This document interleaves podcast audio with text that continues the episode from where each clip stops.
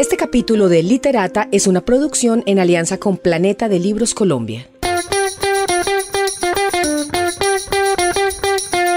Bienvenidos al podcast de Planeta Libros, un podcast donde hablamos de libros y autores. Soy Angie Reyes Melo y hoy estoy con Alberto Villarreal. Alberto, bienvenido. Hola, qué gusto, qué gusto estar por acá en el podcast de nuevo. Ya, ya había sido invitado una vez hace un par de meses, pero me tocó estar del otro lado. Entonces, ah, bueno. La persona que entrevistan está. Cambia, cambias de papeles. Es correcto, sí.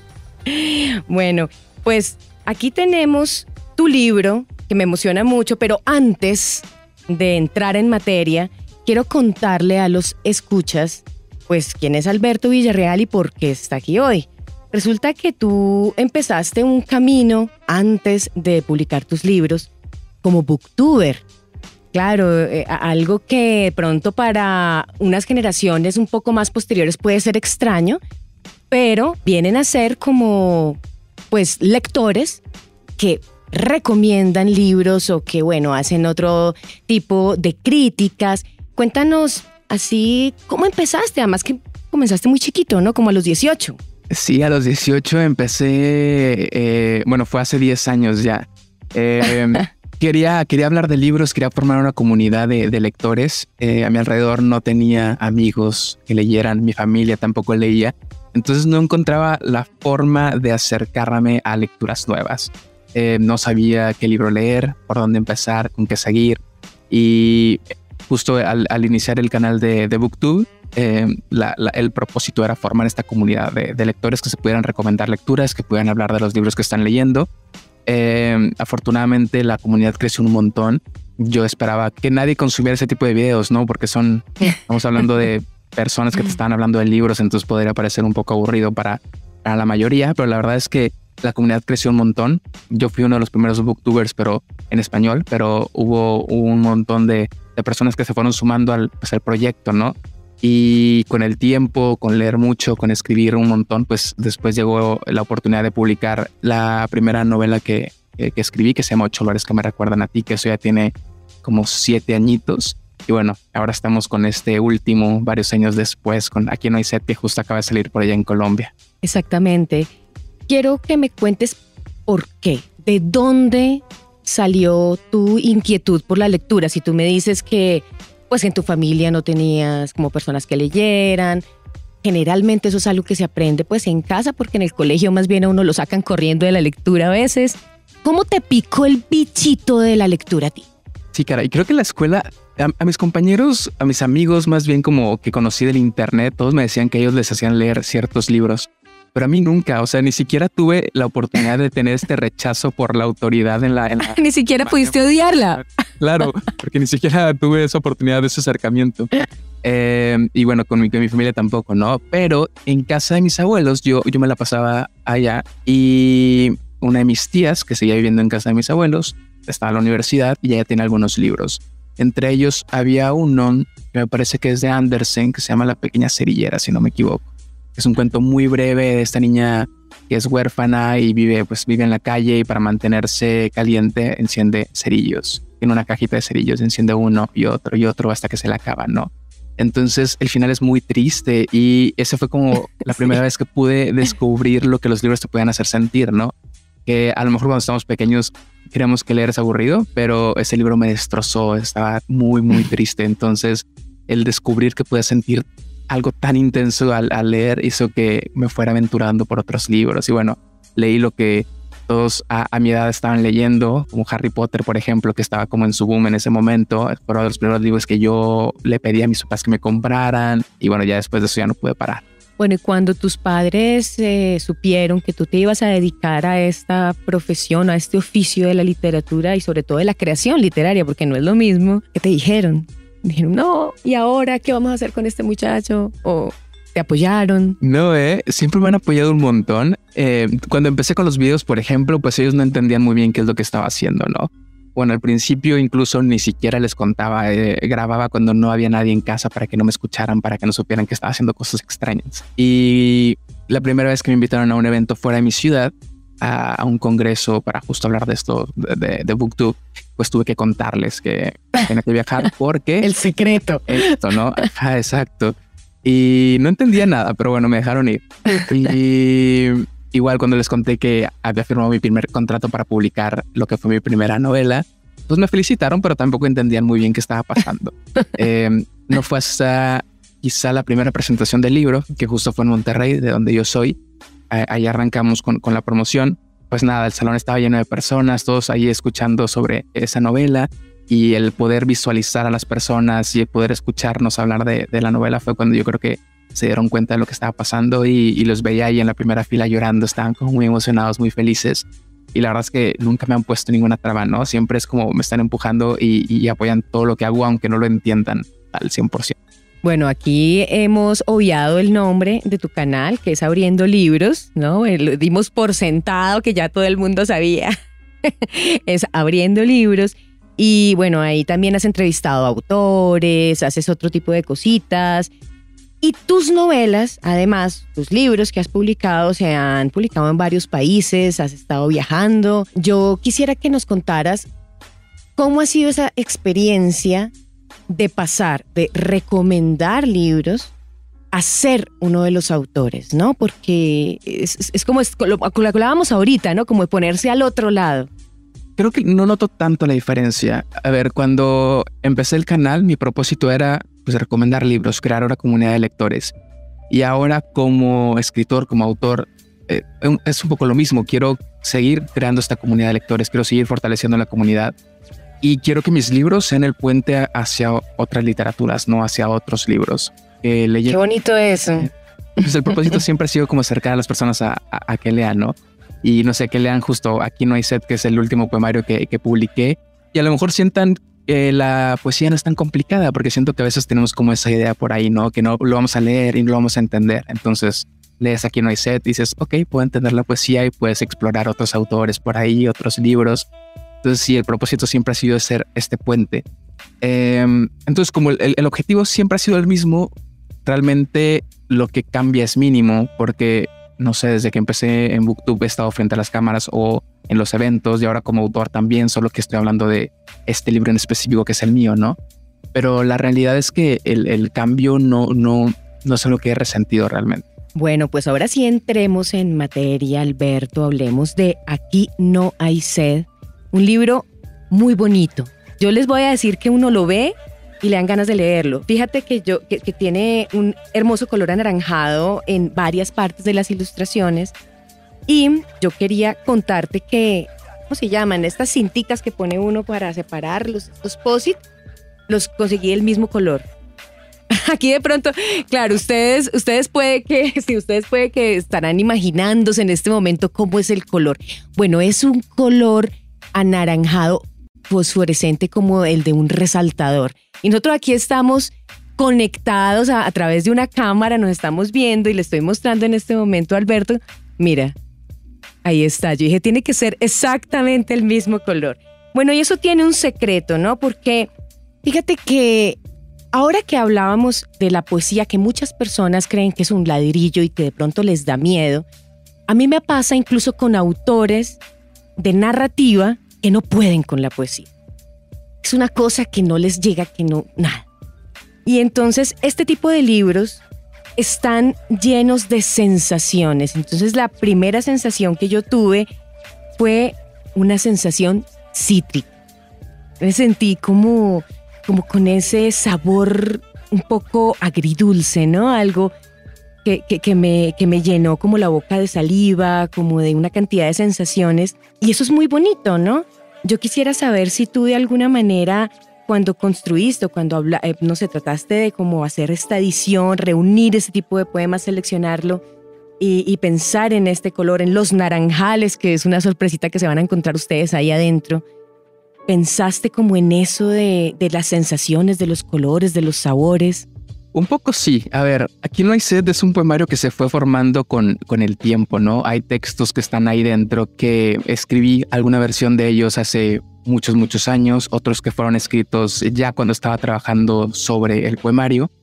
Entonces era mucho de revisitar lo que ya había escrito, matar un poco ese poema anterior, transformarlo y crear algo nuevo. Tenía claro que quería hablar del amor porque el amor siempre está ahí, ¿no? Y es algo que me mueve muchísimo. Y quería hablar mucho también de lo que somos nosotros, ¿no? Eh, creo que el explorarnos, el escribir sobre los lugares de donde venimos, y los lugares donde hemos estado es una forma de conocernos, ¿no? Y esto eventualmente nos lleva a creernos y amarnos, a entendernos. Entonces, las naranjas, por ejemplo, es algo que me recuerda mucho a mi infancia. En casa de mis abuelos, donde crecí, había un, un naranjo en el patio, ¿no? Y a veces me sentaba ahí abajo y veía, veía las naranjas. Entonces habla mucho del poemario, la primera parte sobre todo sobre, sobre esto, ¿no? El, el, quiénes somos, nuestra raíz, la familia, los traumas de la infancia, las pequeñas muertes que vamos teniendo en vida, ¿no? Estos momentos decisivos que te marcan y te transforman de alguna manera. Entonces creo que venía con eso las naranjas y también hay, hay mucho sobre el sol. El, el sol, bueno, pues que también tenemos como este color amarillito, naranja, ¿no? Soy de Monterrey. Monterrey es una ciudad muy calurosa, muy extrema en, los climas. Ahorita hace mucho frío, pero tenemos muy poquitas semanas de, frío y después todo es calor y calor y calor. Y estar bajo el sol todo el tiempo. Y hay un poema de Alfonso Reyes, que es un escritor de acá de Monterrey, que habla sobre cómo... De ahí lo tengo en la lista. Lo tengo en la lista para hacerte unas preguntas. Pues justo habla sobre esto de, que en Monterrey aunque estés en la sombra, no tienes sombra, sino resolana, ¿no? Como quiera te está dando el, solecito, como quiera te está quemando. Y esto también como relacionarlo un poco a, esta sensación de estar expuesto todo el tiempo, ¿no? Entonces sí, como explorar esto de, de, lo que somos y de dónde venimos y después ir conectándolo con el amor romántico. Exactamente. Bueno, en Aquí no hay sed, ya que tocaste el tema de, de Alfonso Reyes, metámosle ahí de una vez el acelerador. Tienes algunas citas de autores, está Robin Meyers, está Irene Sola y me quiero detener en dos en particular. Primero en Alfonso Reyes y luego en Fernando Molano, que está muy relacionado con mi realidad y con mi vida aquí en Bogotá, porque para todos los que nos están escuchando, nosotros en este momento estamos separados por kilómetros, kilómetros de tierra, pero unidos por la literatura. Entonces, efectivamente, hay un poema que fue inspirado en un poema de Alfonso Reyes y es Sol de Monterrey. Y el poema en el que, eh, pues digamos que tú trabajaste alrededor de esa idea del Sol de Monterrey de Alfonso Reyes, se llama también Sol. Entonces, lo que yo sentí con ese poema fue como un asombro, ¿no? Hay una escritura llena de inocencia, una escritura que investiga como esa forma de sorprenderse por cualquier sensación, hasta por el toque del rayo del sol en tu piel. Entonces, eso me parece supremamente interesante. Yo quisiera saber cómo lo trabajaste. Sí, bueno, creo que, creo que la poesía es justo eso, ¿no? Es como prestar atención a todos los detalles, a todo lo que nos rodea. Yo hace poco escribí, es que leí un, libro que hablaba sobre los poetas, ¿no? Y que como ellos siempre están en... ¿Cuál, cuál? Cuéntanos. Híjole, se llama La más recóndita memoria. A ver, o a ver, te lo, ahorita te lo, te lo, digo porque por acá lo tengo. Eh, Listo.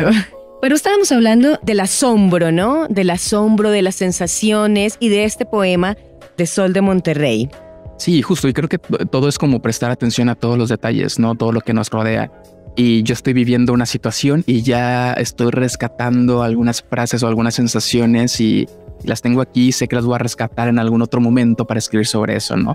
Entonces creo que eso es justo como el, hacer poesía, es como el tener la atención a los detalles y como retomando esto de explorar quiénes somos y conocernos desde la infancia, pues creo que Monterrey no es una ciudad muy cultural, digamos, no es una ciudad de la que se hable mucho, a pesar de ser, yo diría que la segunda ciudad más importante de México. Habrá personas que me quieran discutir que puede ser Guadalajara, pero yo defenderé que es Monterrey.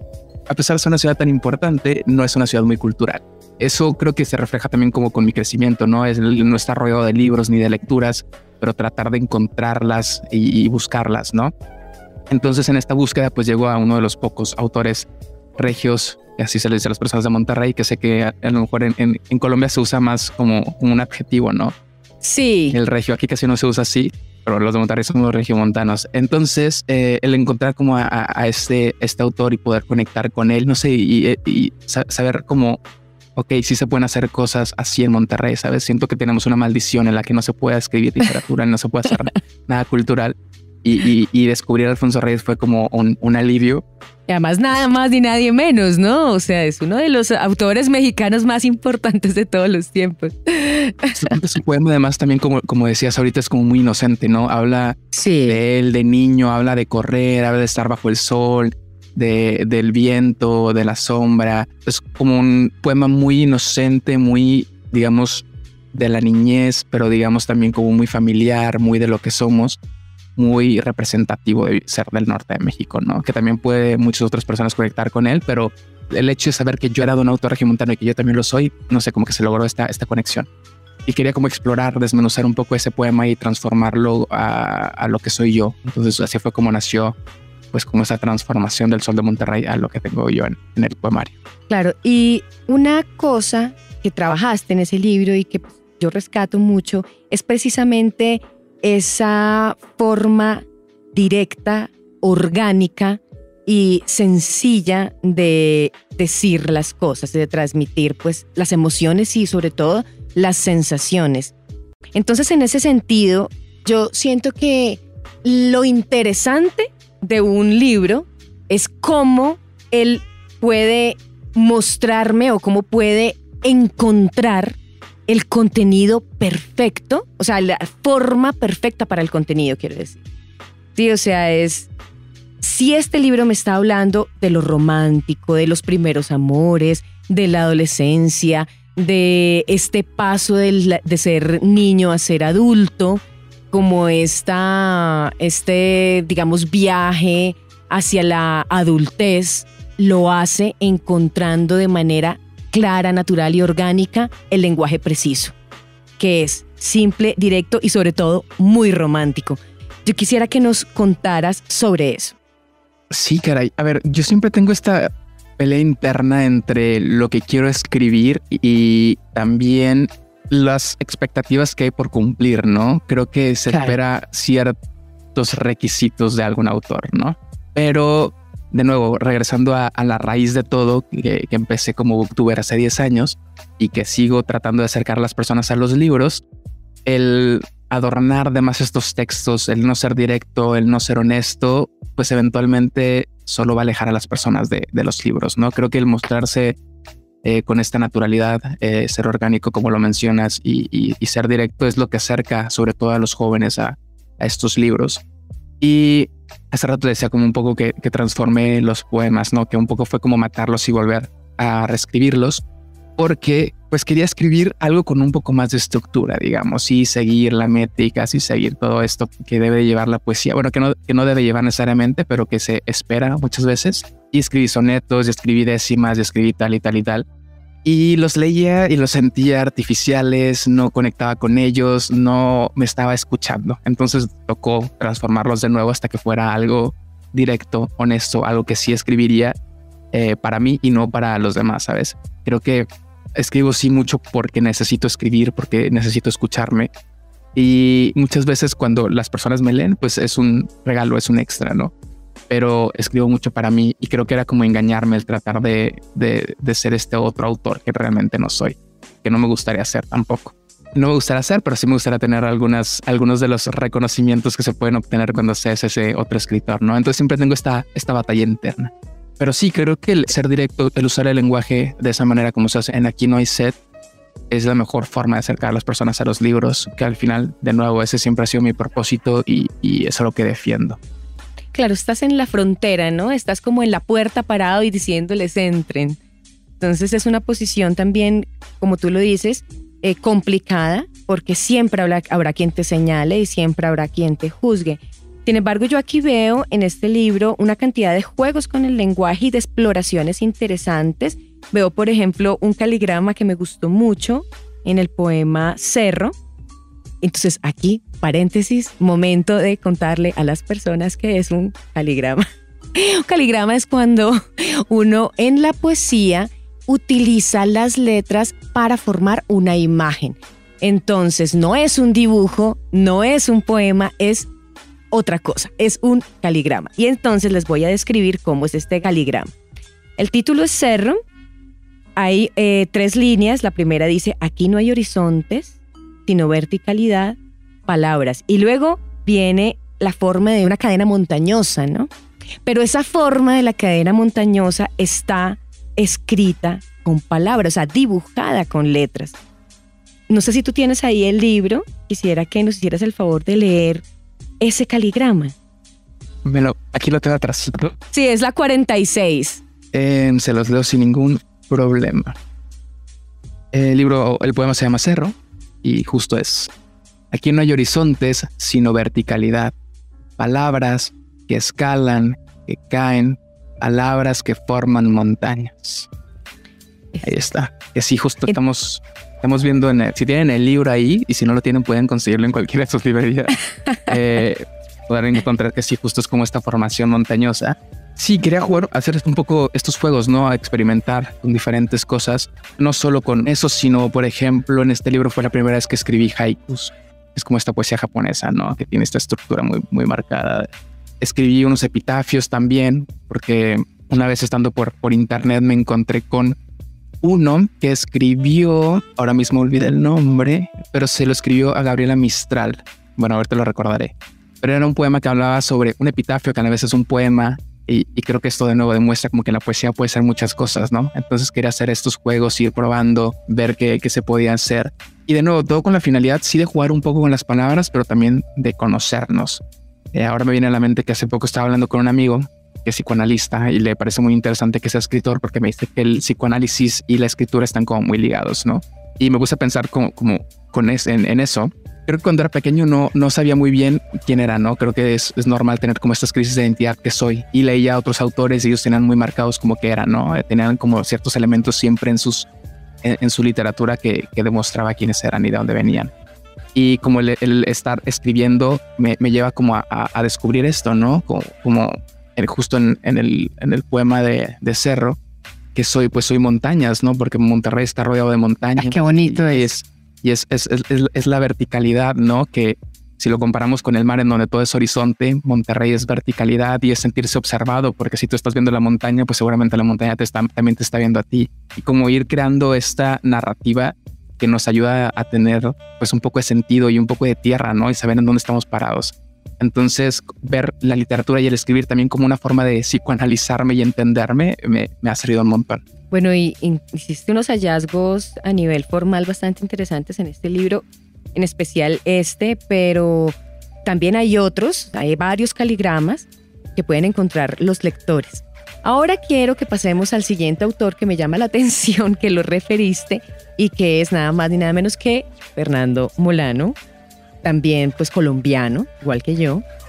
Y aquí quiero tocar un tema un poco ya más adulto, porque estábamos hablando ¿no? de la inocencia, de ese paso de la niñez a la adultez que se llama pubertad y que bueno, todos hemos pasado por ahí, lo hemos trasegado y lo hemos transitado y está investigado también en esta obra, pero este trae otros descubrimientos. Claro, no solamente me descubro a mí mismo de quién soy, sino qué es lo que me gusta.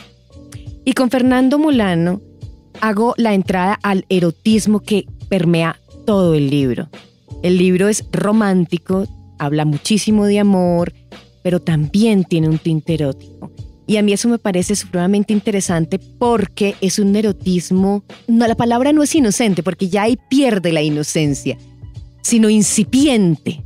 Incipiente, ¿no? Es como cuando tú estás comenzando a descubrir, cuando tú estás comenzando a sentir las primeras veces de las cosas.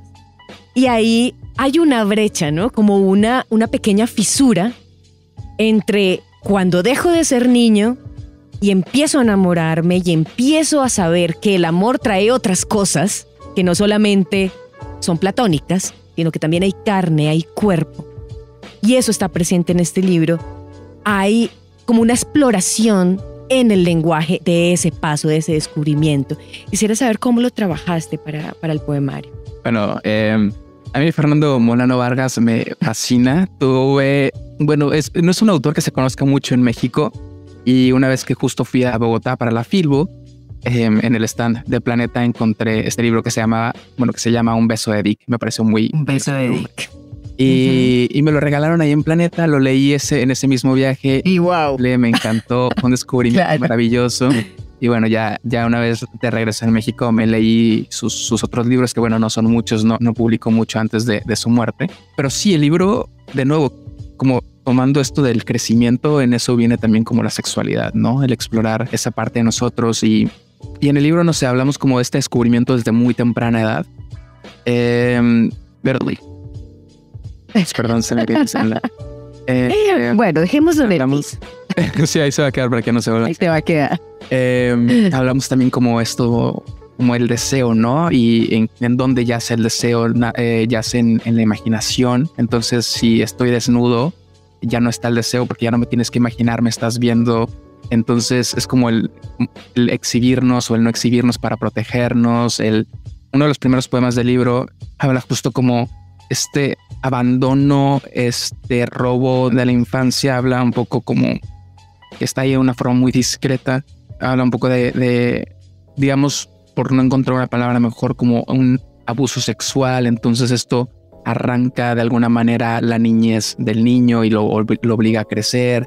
Y por eso está como esta pregunta de dónde está el deseo y, si me exhibo, entonces ya las personas no sentirán deseo por mí, seré estaré protegido de alguna manera. Eh, hay, un, hay una frase por ahí que habla sobre que nadie se masturba frente al David del museo, entonces bueno, sí. está ahí expuesto, pues nadie va a sentir deseo sexual por él. Es como esta exploración de lo que es la sexualidad también. Es muy interesante ese trabajo que haces con todo el erotismo y con esa línea delgada, ¿no? Entre decir y no decir las cosas, precisamente, que era lo que hablabas, no solamente en ese poema, sino en muchos otros, ¿no? En muchos otros hay imágenes sugeridas, historias detrás que se podrían adivinar o no. Y eso también hace parte de la poesía como la sugerencia, lo que, lo que no está dicho. Muchas veces parte de la poesía no es lo que se dice, sino lo que no se dice. Claro, ahora huecos con nuestras propias. Exactamente. Y por eso es que cuando uno lee poesía, se encuentra en la poesía, porque está en esas grietas, en esos vacíos que nos permite el lenguaje. Eso es lo que disfruto tanto de la poesía. Siento que la novela te lo da todo, ya no hay como espacios ahí en los que te puedas meter. Sí los hay, pero no tan frecuentes como, como en la poesía. Claro. Bueno, y hablando ya de este libro como un objeto hermoso, a mí me gustó mucho. La verdad, yo lo tendría como en esos estantes de los libros objeto, porque tiene unas ilustraciones muy bonitas, además del color naranja que les decía que es súper llamativo. También me llama mucho la atención todo este tema de la ilustración. Entonces yo les voy a decir más o menos pues cómo es. Tiene en muchas de, de las páginas, no en todas, o sea, no hay una correspondencia necesaria de que cada poema vaya con su ilustración, no, sino que es algo como que se va imbricando, que se va tejiendo. Y lo que yo veo en este trabajo, digamos, ya editorial entre la parte escrita y la parte visual, es que hay una especie de cartografía, ¿no? Como de mapa que nos investiga, nos habla Ciudad de México, pero también nos habla de las distancias y de las ausencias. Y cuando me refiero a Ciudad de México, me refiero a el territorio, ¿no? El territorio donde tú estás. Eh, bueno, Ciudad de México no. México, el país de México. Y ahora que, que, tú nos especificas más pues Monterrey también, ¿no? Eh, yo en un principio estaba pensando muchísimo en Ciudad de México porque pues estaba un poco más alejada de la, o sea, viéndolo como desde mi punto de vista de lectora colombiana, pero ahora enfocándolo un poco más, sí, claro, está la ciudad de Monterrey, pero lo que siento es que esa cartografía nos habla de un territorio en el que hay un enfrentamiento, enfrentamiento entre lo prohibido, ¿cierto? Y lo permitido en la privacidad. No sé si estoy diciendo cosas que no son, pero eso fue lo que yo entendí. Entonces, cuéntanos, ¿tiene algo que ver? ¿Tiene algo que ver esto que estoy diciendo? ¿Tiene algún sentido para ti? Sí, obvio, obvio. Aunque no tuviera sentido el hecho de que eso es lo que, lo que rescatas de, de las ilustraciones, de nuevo es lo que, lo que hablábamos de la poesía, ¿no? Que podemos llenarlo con nuestras experiencias. Bueno, los collages, los, todo lo que, lo que hay dentro del libro fue trabajo de Jos, que Jos mm, era mi editora hasta hace poco, trabaja en Planeta y además pues hace collages, ¿no? Que además son maravillosos, ella me conoce a la perfección, entonces ella entendía lo que quería decir con cada uno de los poemas y fue trabajando con, con, ellos. Entonces, sí hay mapas que los lugares siempre han sido ah, algo muy importante para mí, ¿no? Como el, apropiarnos de ellos, el conocerlos, el de nuevo conocer de dónde venimos, ¿no? Eh, mi primer libro se llama Ocho lugares que me recuerdan a ti. Entonces, el hecho de que sean mapas que reflejan estos lugares, pues es algo que ya, ya tiene historia, ¿no? No es algo, no es algo muy nuevo, ya es parte de mí como también lo pueden ser las naranjas, lo pueden ser las luciernas, que son elementos que están ahí repetidos en lo que he hecho. Las distancias también es, es algo de lo que suelo hablar un montón, que también se habla en este libro, ¿no? Hablamos de, sobre todo en esta segunda parte del poemario, hablamos de los, de los amores a distancia, hablamos del crecer y del crecer abandonando nuestras, nuestras tierras, ¿no? Y ir a Ciudad de México, por ejemplo, que es la ciudad turística, porque es la ciudad a la que voy muy seguido, pero nunca estoy ahí definitivamente estar ahí ya, poner raíces, ¿no? Y cómo el abandonar nuestro lugar para migrar a otro, no sé, habla, habla mucho sobre sí estos cambios, ¿no? Y sí es un poemario que habla también mucho sobre estos límites que dices, ¿no? Entre lo prohibido y lo erótico y lo, y lo infantil y lo sincero. Eh, entonces, no sé, el, libro tiene gatitos, por ejemplo, en la me encontré uno. Eh, entonces sí tiene como muchos estos cruces, ¿no? Tiene aquí, por ejemplo, veo unos unos ovnis arriba de unas montañas, que es como lo desconocido con lo conocido que puede ser Monterrey. Siempre contrastes. Que si te los pones, ajá, te puede, si, si, si le pones a, atención a, los textos, pues podrás encontrar muchas referencias. Por acá tengo una botellita de cerveza, que es una cerveza que se hace aquí en Monterrey. Entonces, todas estas cosas las hizo Jos sabiendo, sabiendo quién soy y de dónde vengo, ¿no? Entonces, creo que eso es gran parte de lo maravilloso del libro, que la literatura es algo que se suele hacer y consumir, digamos, eh, en solitario, ¿no? Pero esto es un trabajo conjunto entre personas que nos conocemos y conectamos y, así fue como se creó aquí no sé. Entonces eso me parece como muy mágico el poder hacer literatura no solo en, la soledad, sino compartirla con, con los demás. Bueno, Alberto, hemos llegado al final. Muy triste la despedida, pero antes de irnos, quiero que por favor nos leas un poema que a mí me gustó eh, de este libro es el que repetí más veces y se llama Aquí no hay sed, es el que le da nombre al libro. Entonces, me gustaría que nos hicieras el favor de leer. Perfecto, sin ningún problema. Les leo Aquí no hay sed. Dice, en este departamento de soltero que me es ajeno, no existen vasos de vidrio, solo los hay de acero. El metal me recuerda a mi hogar. Hay un par de tenedores, cuchillo, no hay cucharas, se hacen cuencos con las manos y se bebe. Aquí no hay sed. Hay un hombre que no soy yo. Me mira, sonríe, abraza, canta, duerme con el cuerpo caliente, me recuerda a mi hogar. En este sitio la temperatura no se controla, así que duermo, desnudo y cobijado, vestido y cobijado, siempre cobijado. Eso es aquí no hice. Muchas gracias, Alberto. No me resta sino recomendarles eh, este libro, este poemario para las personas que le tienen miedo a la poesía. No le tengan miedo, conózcanla.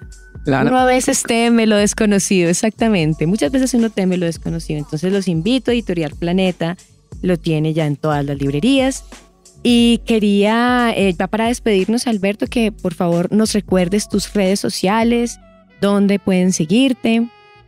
Bueno, abriendo libros en YouTube, en Instagram, Twitter, estoy como Alberto Bill con doble R, las primeras cuatro letras de Villarreal. En Facebook como Alberto Villarreal. Y bueno, pues ahí los estaré leyendo. Y espero verlos pronto por Colombia también. Bueno, yo soy Angie Reyes Melo. A mí también me pueden encontrar en las redes sociales como Angie Literata.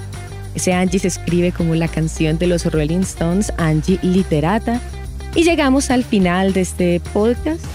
Queremos recordarles, pues nuestros libros se encuentran en todas las plataformas, en streaming, como Planeta Libros Colombia.